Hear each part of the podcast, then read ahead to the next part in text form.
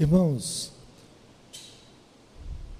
eu gostaria de pregar uma mensagem hoje na contramão de algumas coisas que se encontram em Eclesiastes.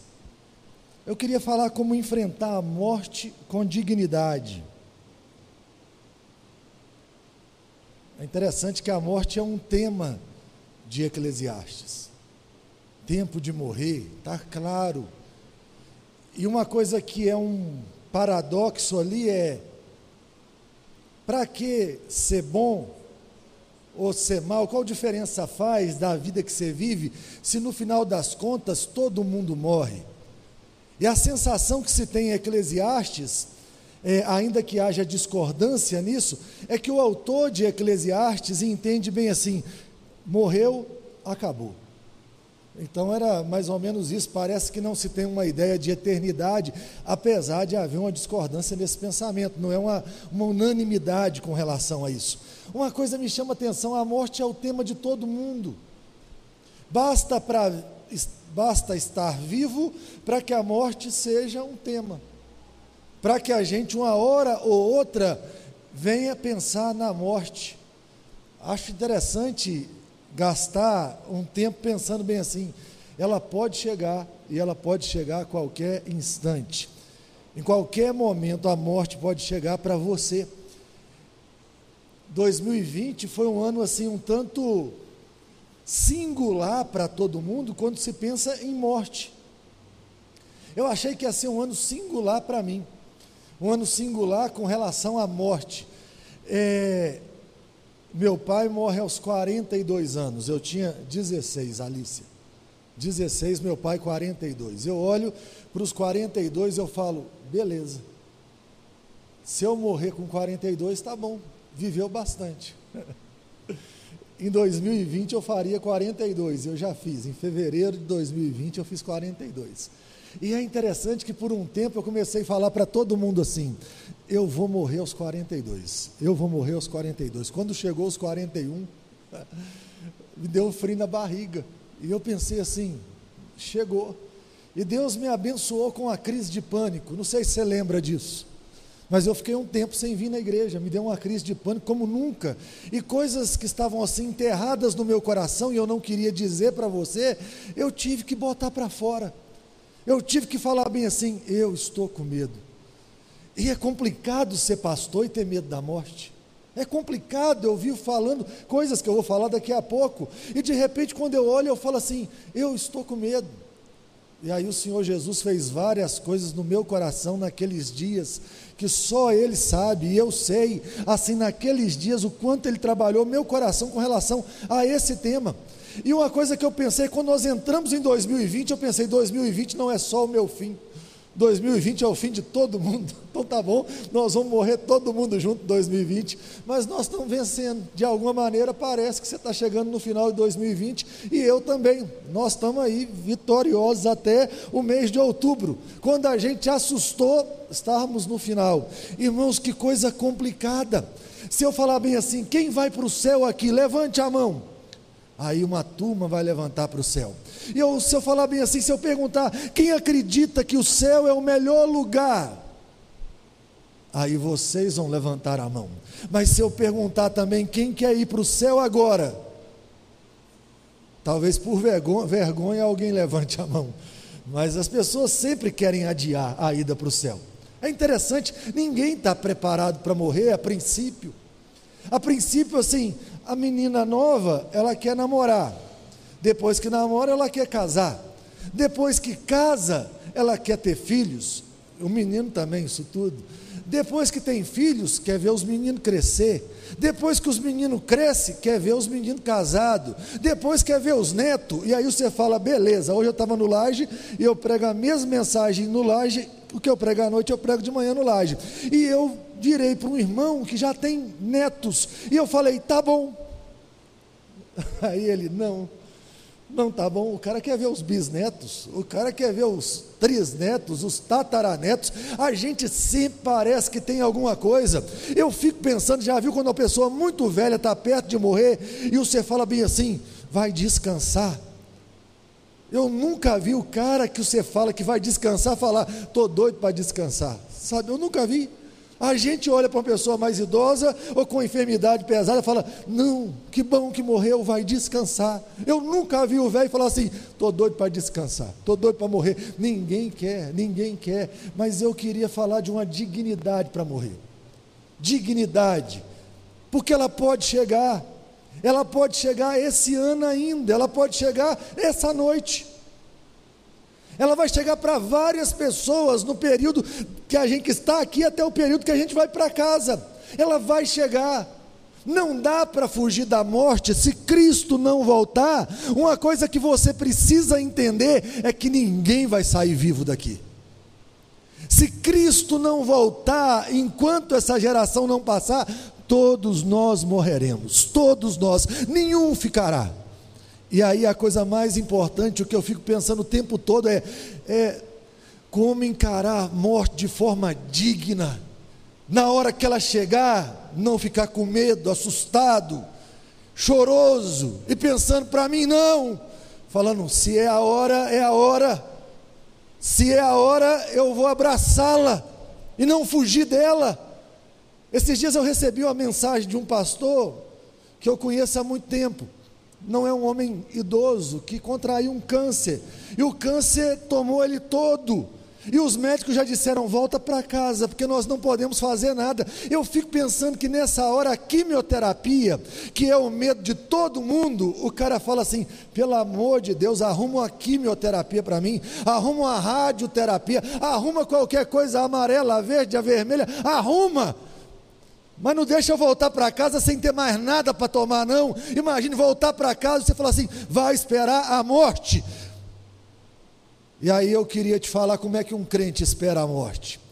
E eu queria que a gente saísse daqui mais forte hoje, ainda que pensando na morte. A primeira coisa, para se esperar a morte de forma digna, você precisa crer no Senhor Jesus. Você precisa ter uma certeza absoluta no seu coração que você pertence ao Senhor Jesus. Escute bem o que eu estou falando. Eu não estou perguntando se você é membro da segunda igreja.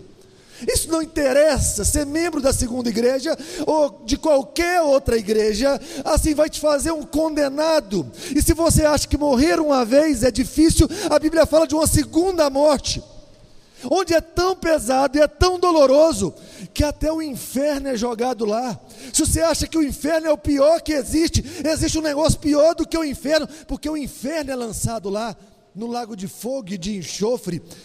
Você precisa ter uma certeza no coração: eu pertenço a Jesus Cristo, eu pertenço a Jesus Cristo, eu pertenço a Jesus Cristo. E aí eu queria que você lesse alguns textos da Bíblia comigo. Primeiro, abra no Evangelho de João, no capítulo 5.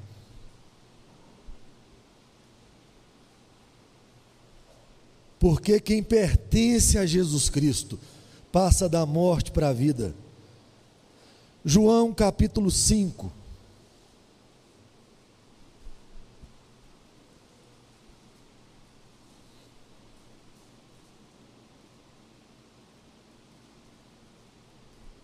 Nós leremos juntos o texto. Todo mundo junto, a uma só voz. Vamos lá? Em verdade, achou? João 5, 24. João 5, 24. Vamos lá? Em verdade, em verdade vos digo: quem ouve a minha palavra e crê naquele que me enviou, tem a vida eterna, não entra em juízo, mas passou da morte para a vida. Quem crê naquele que me enviou, quem ouve as minhas palavras, está ouvindo? Fala assim: não entra em juízo, mas passou da morte para a vida. Uma coisa que me chama atenção com relação ao Evangelho é que a promessa da vida eterna é uma promessa para o futuro, sim mas também uma promessa para o presente. João 3,16, você não precisa nem abrir sua Bíblia e você é capaz de recitar comigo. Vamos lá? Porque Deus amou o mundo de tal maneira que deu o seu único filho para que todo aquele que nele crê não pereça, mas tenha a vida eterna. Todo aquele que nele crê não pereça, mas tenha a vida eterna. Olha que coisa importante, a vida eterna te invadir. A vida em abundância te invadir no presente presente tempo. Olha que coisa importante é olhar o Senhor Jesus na frente de do sepulcro de Lázaro e ele fala bem assim: Eu sou a ressurreição e a vida. Quem crê em mim, ainda que morra, viverá. Você precisa entender: a vida existe por causa de Jesus e a vida pode é, encher seu coração hoje, mas a coisa mais assustadora que eu quero falar é que tem muita gente vivendo como se não pertencesse a Jesus Cristo, e quem vive sem pertencer a Jesus Cristo vive perecendo. Há uma coisa que muito me chama atenção num dos, dos catecismos da nossa igreja dos que a gente adota. Um deles é o Catecismo de Heidenberg. E ele pergunta bem assim: qual a nossa única esperança? Única esperança na vida e na morte. E a resposta é: a nossa única esperança, nossa única esperança na vida e na morte é que nós não pertencemos a nós mesmos, mas nós pertencemos de corpo e alma, na vida e na morte, a Deus e a nosso Salvador Jesus Cristo. Nós pertencemos a Jesus Cristo.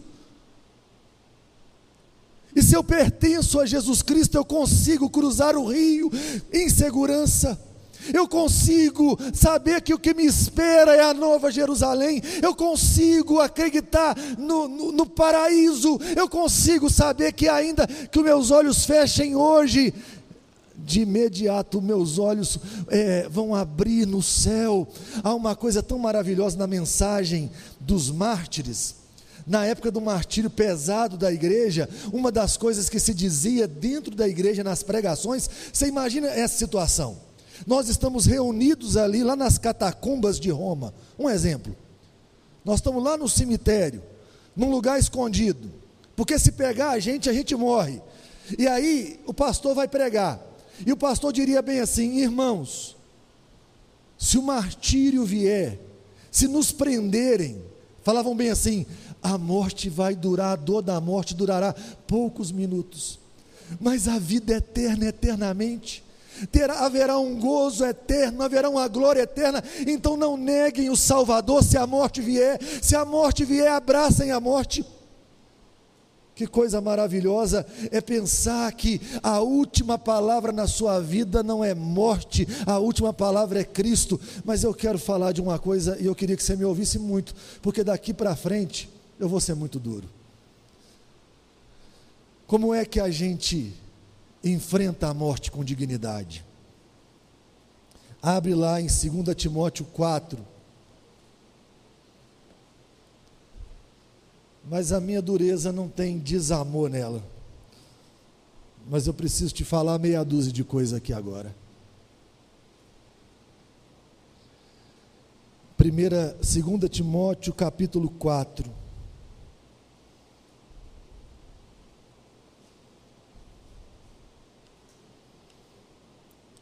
Para morrer de forma digna. Vamos ler do versículo 6 ao versículo de número 8. Leiamos, todos juntos. Quanto a mim, estou sendo já oferecido por libação, e o tempo da minha partida é chegado. Combati o bom combate, completei a carreira, guardei a fé já agora a coroa da justiça me está guardada, a qual o Senhor, reto juiz, me dará naquele dia, e não somente a mim, mas também a todos quantos amam a sua vinda. Se eu tivesse que destacar uma palavra nesse texto, a palavra seria combati. Combati. Uma coisa que está clara nesse texto é que Paulo vive seus últimos momentos de vida. E uma coisa triste é que uma injustiça está acontecendo aqui. Paulo está aqui não na, na terceira prisão, mas alguns estudiosos já acreditam numa quarta prisão. A terceira é que ele escreve Filipenses e 1 Timóteo. A quarta pegou fogo em Roma inteiro. Imagine, Roma pegou fogo. Os bairros que não queimaram eram os bairros que estavam os cristãos. Os cristãos são culpados de tacar fogo em Roma. Agora, quem é o líder do cristianismo? O maior líder do cristianismo naquela hora? O apóstolo Paulo. Então é muito mais do que um pregador do evangelho, agora é um fora da lei. É um homem que taca fogo no império. E diz o texto que, se você ler o texto todo, ele vai falar assim: todos me abandonaram.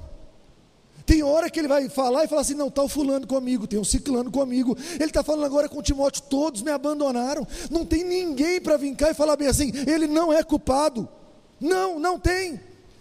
E aí você pensa bem assim: esse moço está com dó dele. Ele não está com dó dele. Eu conversava com um irmão esses dias que enfrentava um problema sério nas perseguições internas que existem na igreja, e ele estava certo. E ele, assim, querendo abandonar o seu posto na igreja, o seu posto, os ofícios que ele tinha na igreja, e eu dizia para ele: não tenha dó de você, não tenha dó de você. Não se compadeça de você, deixe Deus se compadecer de você. E se Deus tem algo difícil para você, abrace o que Deus tem. Porque é melhor abraçar uma cruz, meu amigo, do que abraçar qualquer tipo de vida onde Cristo não está. Esse homem vai virar e vai falar bem assim: o mundo me abandonou, os meus amigos me abandonaram, mas ele fala: existe um reto juiz, ele vai me dar a coroa naquele dia, eu não tenho medo. Eu combati, eu vivi a vida combatendo o bom combate. Agora me escutem, às vezes me assombra, quando eu olho para a pandemia, e começo a ver o mundo namorando com o final dela, o sentimento que eu carrego é de estar entrando na terra prometida com um grupo de gente que não acreditou, que não conseguiu confiar no tempo difícil, mas é interessante, só não conseguiu confiar em Deus, porque em todos os outros deuses que te rodeiam, você confiou. As pessoas não se expuseram ao Evangelho, não se expuseram para conhecer mais a Cristo, mas foram todas trabalhar. Todas foram ganhar o pão de cada dia, todas foram fazer o que quisessem fazer. Uma coisa assombrosa, e eu vou falar aqui uma coisa que me assombra nesses dias de pandemia, aqui na igreja. Ah, os ministérios sumiram todos, a gente está começando a voltar com eles agora. Eu queria ser muito honesto com você. Se eu pudesse, eu nem ia gravar essa mensagem. Eu olho para um grupo aqui da igreja. Existe aqui na igreja, eu sei que não faz parte, você vai ficar curioso. Um grupo na igreja que nós chamamos de grupo de louvor. Que num determinado momento começou a sair um monte de gente. Mas Deus é bondoso demais, porque se fosse eu, eu ia falar assim: nunca mais vai tocar e nunca mais vai cantar. Nunca mais. Você não consegue sangrar, você não consegue ser contrariado. Você não consegue. Oh, gente, tem uma coisa que é pavorosa no meio da igreja, e me escutem bem. É futrica, fuxico. Tem um mundo para ganhar, um mundo. Às vezes eu paro e eu penso assim, gente, eu tenho um mundo para ganhar, eu tenho que criar ideias para ganhar essa cidade. Eu tenho gente para pastorear, para aconselhar, e irmãos que deveriam ser maduros na fé, são fofoqueiros, criam contendas uns contra os outros, colocam o inferno estabelecido aqui dentro, pelo amor de Deus, que dia que você vai crescer e vai combater o bom combate, que dia que você vai entender que a sua vida não se resume a você, que dia que você vai entender que é necessário um sacrifício, que aquela cruz não é a cruz de Cristo apenas, é a sua cruz também. Que quando Cristo morre naquela cruz, quem estava com Cristo morreu com Ele. Então para de bater no peito, para de achar que é bom, para de achar que tem direito. É por isso que a gente treme diante da morte. Chega e vive todo mundo assustado, porque todo mundo vive para si todo dia, ao invés de pertencer a Cristo. Uma coisa que eu aprendi na pandemia é que a gente sobrevive sem ministério nenhum aparente. Nenhum. Tudo que parecia essencial. Ah, se tal coisa acabar, acabou a segunda igreja. Ah, a segunda igreja não acaba. Ninguém derruba a segunda igreja. Ninguém tem poder de fechar aquela porta. Nada para. Se você parar, meu amigo, me desculpe, mas o prejuízo é todo seu. Cresce. Entenda que é uma guerra. E por não entender que uma guerra está estabelecida, você vive aí pensando em você, nas suas coisas. Que vergonha será estar diante do Salvador que deu a vida para você e você abandonou um posto seu porque você estava com raivinha do fulano, com raivinha do ciclano, porque alguém falou isso, porque alguém falou aquilo. Pelo amor de Deus, está na hora da gente parar com isso. Está na hora da gente parar com as briguinhas bobas e partir para o combate. Não ter um espaço, uma casa nessa cidade que não ouça o Evangelho não ter um irmão nessa igreja que não seja cuidado, não há um aflito nessa cidade que não receba do nosso socorro perca seu tempo com isso. Paulo chama essa imaturidade de carnais. Ele não está dizendo que existem crentes carnais, mas ele está quase que xingando. Ele está falando que é imaturo, tem que tomar leite ao invés de comer alimento sólido.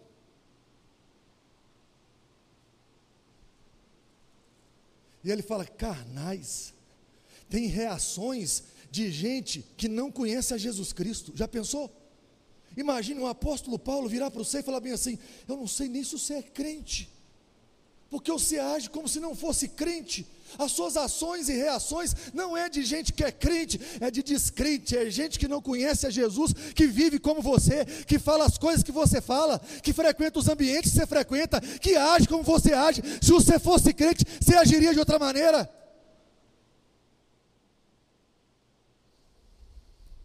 Há um combate para ser combatido e só acaba com o último fôlego. Não dá para descansar. Esses dias estava eu e o Léo pintando ali as salinhas. Aí o Léo falou comigo assim: tem hora que dá vontade de correr, né? Dá mesmo. Toda hora dá vontade de correr. Mas a gente não pode correr. Só acaba quando acaba. Não dá para correr, não dá para parar, não dá para desanimar, só acaba quando acaba. Você está de pé, você está vivo, não acabou. Onde você foi colocado, qual é o seu ambiente? Para de ser crente de domingo. Sabe, para de ser crente que só vem aqui no domingo para cantar meia dúzia, dúzia de musiquinha, de fazer uma coreografia gospel, de ir para casa assim, sentindo assim altamente satisfeito, pelo amor de Deus, a guerra não para, a guerra é todo instante. Sai daqui pensando eu estou em guerra, acorde pensando eu estou em guerra para que no último dia, no último suspiro, na hora que a morte chegar, e ela vai chegar, na hora que ela chegar, você fala: Eu combati o bom combate, a minha vida foi uma vida em combate ao lado do meu Salvador. Eu combati o bom combate, eu vivi para Ele, e só quem combate o bom combate pode dizer bem assim: viver é Cristo e morrer é lucro. Eu estou pronto, eu combati o bom combate.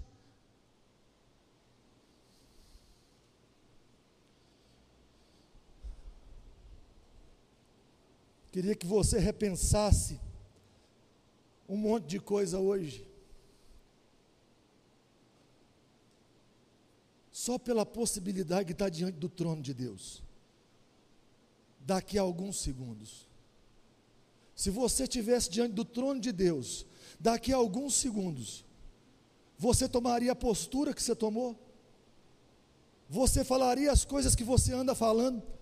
Você agiria como você age se você soubesse, daqui a alguns segundos eu estarei diante do trono de Deus. Eu lembro quando eu era menino, eu pensava assim: nosso Deus, eu ia na igreja, depois eu saí da igreja, eu pensava, eu queria um tempo para eu pelo menos me arrepender.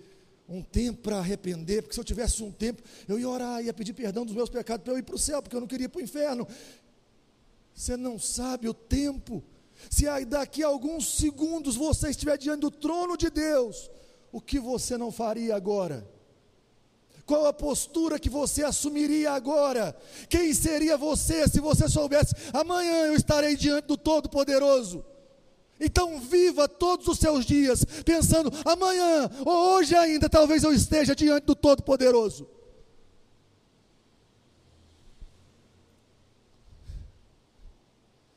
Mas eu queria falar uma última coisa. Vai para 1 Coríntios 15, todo mundo. Eu vou terminar aqui. Como é que a gente enfrenta a morte com dignidade? Acreditando na ressurreição.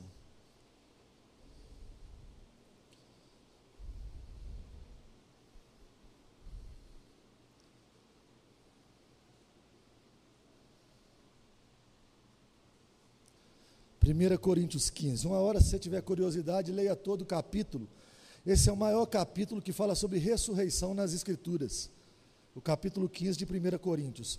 Nós não leremos todo o capítulo, quero ler dois versículos com vocês, o 51 e o 52.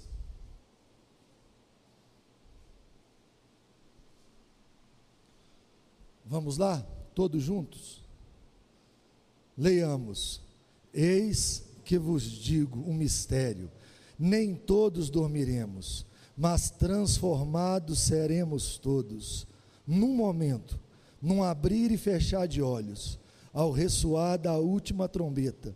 A trombeta soará, os mortos ressuscitarão incorruptíveis e nós seremos transformados. Começa uma doutrina falsa entre os coríntios de que não haveria ressurreição de mortos. E aí o apóstolo Paulo fala assim: se não há ressurreição de mortos, é vã a nossa fé comamos e bebamos, porque amanhã morreremos. Vai haver ressurreição. Entenda uma coisa, todo mundo, vou explicar. Você morreu agora, antes de Jesus Cristo voltar. O que acontece? O seu corpo volta ao pó, e o seu espírito vai para o céu, mas se você não for um crente, vai para o inferno. Lembra da história lá de Lázaro, do rico e de Lázaro? Está os dois num lugar ali, e um num lugar de tormento, e o outro já num paraíso, no seio de Abraão, no terceiro céu. E aí uma coisa interessante é que o rico pede para que Lázaro molhe a ponta do dedo, para refrescar, e Abraão fala: não tem jeito. Não tem jeito, e quem está aí não pode passar para cá, e nem quem está aqui não pode passar para aí. Então o que, que acontece? Quando você morre aqui, antes de Jesus voltar, o seu corpo vai voltar para o pó, Aí as pessoas falam mais ou menos assim: você vai num velório, e aí o pastor vai pregar, e está o corpo aqui, e ele fala: o nosso irmão não está mais aqui. Ele está. O espírito dele não está mais aqui, o corpo dele está aqui. O espírito foi para onde? Para o destino. Se é crente, foi para o céu. Então, nesse período, antes da volta de Jesus, separa o corpo do espírito. Quando Jesus Cristo voltar, o espírito entra no corpo de novo e o corpo é transformado haverá ressurreição. Nós teremos um corpo glorificado, como é o corpo de Jesus Cristo. E aí o apóstolo Paulo fala bem assim: nem todos dormiremos. Ele fala, não vai morrer todo mundo. Se Jesus voltar agora, imagine, o que, que, é a última trombeta aqui? Você já leu no Apocalipse as sete trombetas, não já? As sete trombetas do Apocalipse. Elas estão sendo tocadas há muito tempo mas falta a última trombeta ser tocada. A última trombeta vai anunciar: o rei chegou. O reino do Senhor vai ser estabelecido. A última trombeta, se a última trombeta tocar, os que estiverem mortos, imagine, tia Celina ressuscita, Dona Dorinha ressuscita, começa a ressuscitar. Meu Pai ressuscita, ressuscita crentes e descrentes, os crentes para a vida eterna, os descrentes para a morte eterna. Ressurreição, volta a ter corpo. Quando Cristo voltar, então haverá uma ressurreição. Mas eu queria ler mais um texto, antes de eu falar um pouco mais de ressurreição. Evangelho de João, capítulo 5, vai para lá.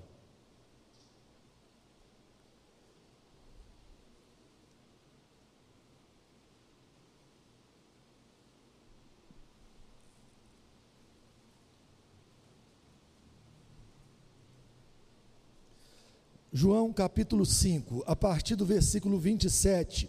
Nós leremos do 27 ao 29. Leiamos. E lhe deu autoridade para julgar, porque é o filho do homem. Não vos maravilheis disto, porque vem a hora em que todos os que se acham nos túmulos ouvirão a sua voz e sairão.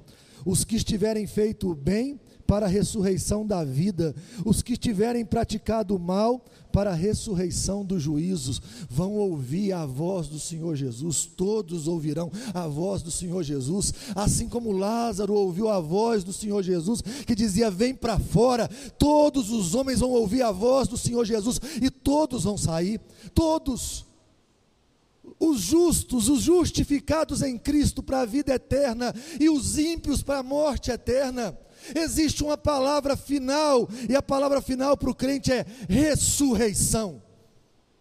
Eu não posso garantir que essa doença não vai te matar. Eu não posso garantir que esse vírus não vai te pegar. Eu não posso garantir que você termina o ano de 2020, mas eu posso te garantir que a última palavra na sua vida não é a morte. Cristo já ganhou da morte. A morte já foi vencida em Cristo, de tal maneira que o apóstolo Paulo pode olhar para a morte e dizer bem assim: onde está a morte, a sua vitória? Onde está a morte, o seu aguilhão? Cadê o seu poder? Cristo ressuscitou e Cristo venceu a morte, de tal maneira que na nossa vida a última palavra é ressurreição. Então você pode olhar para a morte, se ela vier, e vai dizer bem assim: aproveite porque seu tempo de humilhação sobre a minha vida está contado. Está contado. Você não tem a última palavra na minha vida, Cristo tem a última palavra da minha vida. Eu queria terminar. Tem um hino do Inário que eu amo, que fala de ressurreição. É engraçado que eu vinha do Laje hoje, conversando sobre ressurreição com a Chilinha, sobre a mensagem, e eu falava assim: me fala um cântico sobre ressurreição. E a gente não conseguia pensar em cânticos novos sobre ressurreição. A gente achou um, né, que cantaram aqui hoje. É, mas tem uma, uma letra do Inário que eu acho maravilhoso. Fala bem assim: nesse dia de glória, o meu corpo mortal, semelhante ao de Cristo há de ser, e já livre da morte, já livre do mal, a vitória de Cristo eu de ver. Eu olho Oi, gente. Menino que é novo, ele não sabe disso não, mas a gente que já atravessou assim a metade do caminho, sabe como é que é difícil se curar. Sabe assim que toda doença ela é complicada demais. A gente conhece essa coisa demais. Você fala, tem alguma coisa me matando todo dia todos os dias, todos os dias eu estou perdendo a vida. Normalmente, não tem que vir um tiro, não tem que vir nada. Normalmente, todos os dias parece que a vida vai embora. Imagine a mensagem da ressurreição nesse dia de glória, quando o Senhor Jesus Cristo voltar. O meu corpo, como de Cristo, há de ser, e o meu corpo estará livre da morte, o meu corpo estará livre do mal, e o meu corpo vai receber a vitória de Cristo. Vocês querem encarar a morte de forma digna, porque sabe o que a gente faz? A gente vive tentando nos enganar. A gente vive tentando falar para a gente que ela não existe. A gente vive tentando falar para a gente que ela não vai chegar. A gente vive tentando é, criar uma ilusão de que a gente pode adiá-la, mas não pode. Ela existe, ela chega e ela chega em qualquer tempo. Então a coisa mais importante não é fazer de conta que ela não existe. A coisa mais importante é saber como enfrentá-la no dia que ela chegar. Então escute isso aqui. Confie sua vida a Jesus Cristo. Pertença a Jesus Cristo. Escute isso aqui, combata o bom combate todos os dias, viva de forma digna do Evangelho e creia na ressurreição. A última palavra: ressurreição. Ressurreição, vitória. Cristo venceu. Eu queria cantar aquela música novamente. Queria chamar o grupo de louvor aqui na frente. E a gente cantar: a terra estremeceu, o sepulcro se abriu, e nada vencerá seu grande amor. Ó morte, onde estás? O Rei ressuscitou. Ele venceu para sempre. Essa é a verdade nossa aqui, de todos nós. E aí a gente canta aleluia, aleluia, louvado é o Senhor, porque eu não pertenço a mim mesmo, mas eu pertenço de corpo e alma, na vida e na morte, a Deus e meu Salvador Jesus Cristo. Então aconteça o que acontecer, o nosso fim é lucro.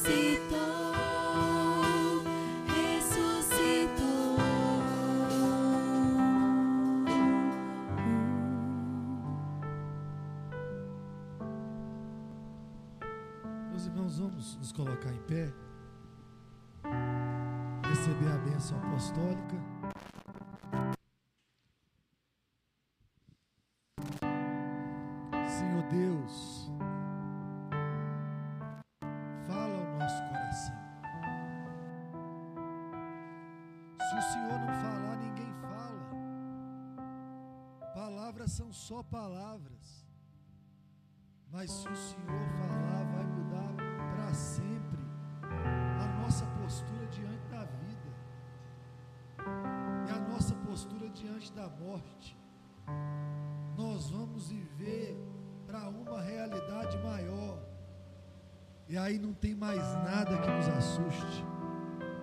Mais nada.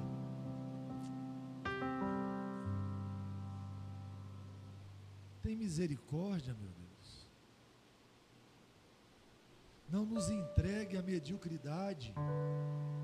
Não nos entregue aos medos, à falsidade, à mentira, à fofoca, ao orgulho do coração.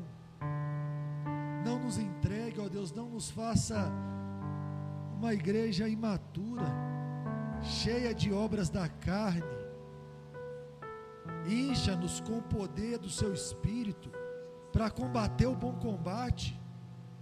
Tem uma vida curta para te dar, e a gente está gastando ela com a gente. Meu Deus, mas se o Senhor não falar o coração do seu povo, eu vou pregar só para condenação deles. Tem misericórdia, meu Deus, fala o Senhor ao coração. Manda o seu espírito aplicar a palavra do Senhor, fazer acreditar e viver uma vida que é maior do que a vida.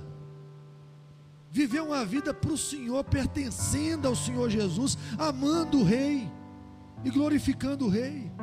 Quebra o nosso coração, quebrando o nosso coração, o coração dos nossos meninos tem misericórdia, faz um movimento poderoso de avivamento que nos leve, ó oh Deus, a servir o Rei Jesus todos os dias da nossa vida, de forma intencional, de forma intensa. Tem misericórdia de nós, meu Deus. Eu te imploro essa bênção. Meu Deus, se o Senhor não converter o nosso coração, nós vamos ficar com o coração endurecido. Não vai passar de uma religião fria a vida cristã não vai passar de um domingo à noite e olhe lá. Nunca vai ter um coração que arda diante do Senhor durante a semana, se o Senhor não mover no nosso meio, tem misericórdia. O Senhor pagou um alto preço por nós. Nós fomos caros demais, meu Deus. O Senhor deu Jesus Cristo por nós. Então aplica a vida de Cristo a nós de maneira, Deus, que nada mais nos assuste, que nada mais nos faça recuar, que nada mais nos amedronte, que nem a morte. Nem a morte, nem o inferno, nem o pecado, ó Deus. Que só temamos o Seu nome e que a vontade seja glorificar o Seu nome todos os dias com a nossa vida. Tem misericórdia, ajuda-nos a acreditar no que nós ouvimos hoje restaura a fé do seu povo, restaura a posição do seu povo na igreja. Meu Deus, tem tanta gente aqui servindo a si mesmo, tanta gente cheia de vontade própria, assim uma briga de ego tão pesada. Tem misericórdia, humilha o nosso coração, nos faz entender que os lugares que o Senhor nos colocou, foi o Senhor que nos colocou e que nós não vamos retroceder, que nós vamos te amar até o último dia, que nós vamos fazer a sua obra até o último suspiro, até que acabe ou até que o Senhor volte, tem misericórdia, restaura a fé do seu povo, dê um ânimo novo. Ó oh Deus, aqueles que abandonaram seus postos, restaure-os agora em nome de Jesus. Aqueles, ó oh Deus, que amaram o mundo e as coisas que há no mundo, que entregaram o coração, ó Deus, para servir a Satanás, ó Deus, que o Senhor tire todo o poder do diabo sobre eles. Ó Deus, todo o poder do pecado sobre eles, todo o amor ao mundo sobre eles e restaure o amor ao Senhor. Quantos, ó Deus, que andavam bem, um dia andaram bem, um dia amaram o Senhor com todo fervor e hoje andam cambaleando, são fracos na fé, inspiravam, agora precisam de inspiração. Em nome de Jesus, restaura, meu Deus, o seu povo. Em nome de Jesus, manda Deus com poder o seu espírito agir no nosso meio e nos faz maiores do que nós já fomos em qualquer dia da nossa vida. Poucos dias nos faltam. Nos dê a graça, Deus, de ofertá-los todos ao Senhor, de vivermos cada instante ao Senhor e de entregarmos o melhor que nós temos ao Senhor. Tem misericórdia, eu te imploro. Eu imploro essa graça sobre a minha vida, sobre a vida da igreja que o Senhor me deu para pastorear. Eu te imploro a graça de um renovo na fé, um ânimo novo, uma visão nova, uma posição nova, uma coragem nova para combater o bom combate. Tem misericórdia. Eu te imploro no nome do nosso Salvador Jesus Cristo. Amém.